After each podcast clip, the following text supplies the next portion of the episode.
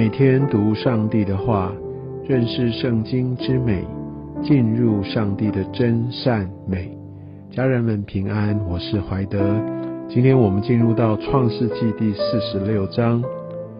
雅各他带着一切所有的，要下到埃及地区去找他的儿子约瑟。而我们可以看到，一开始圣经是这样写的。他起身来到别是巴，就献祭给他父亲以撒的神。这是一个重大的决定，而雅各他想要往他所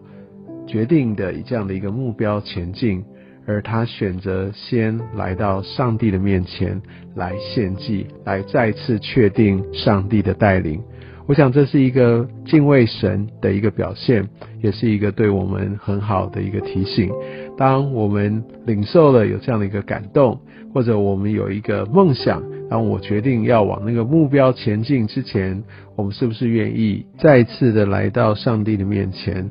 来向他寻求，甚至把一切的荣耀都归给他，来向他献祭，来确认不是我。凭我的感动，我自己的想法要走我自己的路，而是把这一切交托给神，寻求上帝的带领。而我们在这段经文也看到，上帝回应雅各，他在意象中就对他说：“雅各，雅各。”所以他再次给他他的一个确定的一个应许，说：“你下埃及去，不要害怕，因为我必使你在那里成为大族。”是谁？让雅各成为大族，是一个很好的一个机遇吗？是埃及王吗？是约瑟的地位吗？都不是，因为真正掌权的、真正能够让雅各他整个家族成为大族的，唯有上帝。在第四节，上帝也跟雅各也说得很清楚，他说：“我要和你同下埃及去。”所以，我想这跟几次我们所读到。在亚伯拉罕，他因为饥荒下埃及；以撒也因为要寻求食物下埃及，不太一样。他们是看到环境，然后他们就下埃及地区。而在这边，我们可以发现雅各呢，他是上帝要跟他同下埃及去。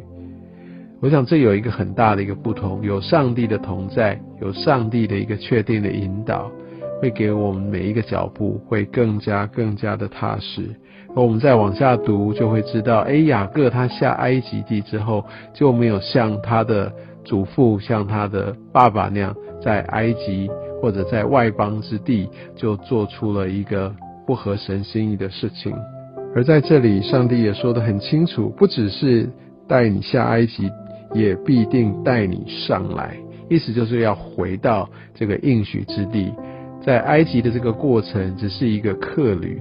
他在那边只会是一个寄居的，其实就很像我们活在这世上。我想圣经，特别在新约圣经也告诉我们，我们是客旅，是寄居的。我们所在现在这个世界，其实不是我们永恒的一个家乡。我们永恒的家乡在天上，所以我们从这边我们可以看见，上帝有的时候特别把我们带到一些的环境，带带到一些的地方。甚至有一些的地方是我没想过的，或者说，哎，好像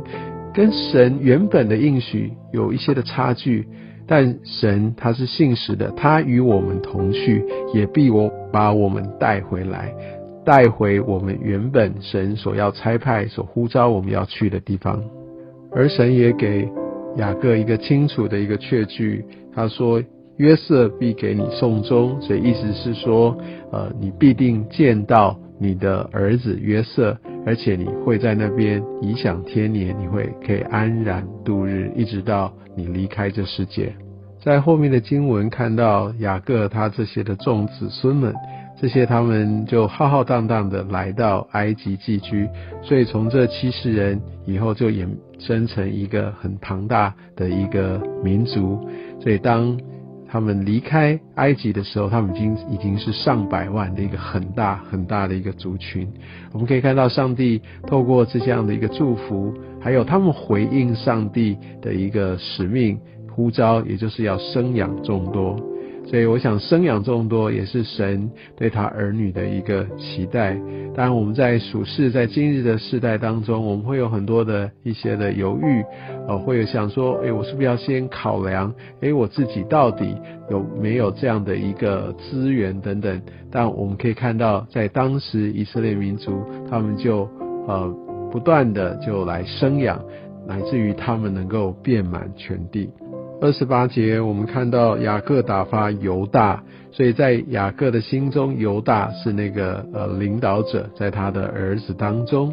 所以这也难怪在族谱当中，我们也可以得到这样的一个印证，他是上帝所拣选的。所以在这段经文当中，我们可以看到雅各家族的一个大团圆，所以这也就是约瑟他在。创世纪三十七章，他所做的那个梦的一个完全的一个应验，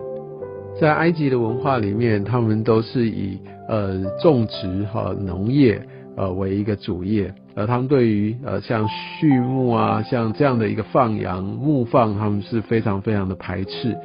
而当雅各他们整个的一个家族来到，我相信也给他们一个很好的一个保护。呃，他们就可以不用跟这些的呃埃及人混居在一起，所以我觉得在呃这边有一个很特别的含义，就在于我们我们的生活上面，我们要有一个抓住的一个价值观，很重要的一个关键跟保护机制，就是我们需要彼此的聚集。所以像教会的生活、小组的生活就非常非常的关键。好像当我们过得跟呃非基督徒一模一样，就是混杂在他们当中，完全去跟他们呃，好像用他们的价值观、用他们的这些的金钱观，完全的没有分别的时候，其实我们就很容易就被他们抓住。所以在这边约瑟也非常有智慧的。要让他们整个的一个家族能够跟呃埃及地能够有所分隔，而他们所居住的这地其实也是一个非常肥沃之地，而且离迦南地并不是太远，所以我想这对未来接下来我们要读的出埃及记，呃，我们就可以有一个更清楚的一个了解。所以在这当中，上帝都有他最美好、最精准的一个安排。也许神不是把我们放到一个最主流的一个位置。但是我想，这也是他对我们一个很美好的一个保护，这是从他而来的祝福。愿上帝祝福我们每一位。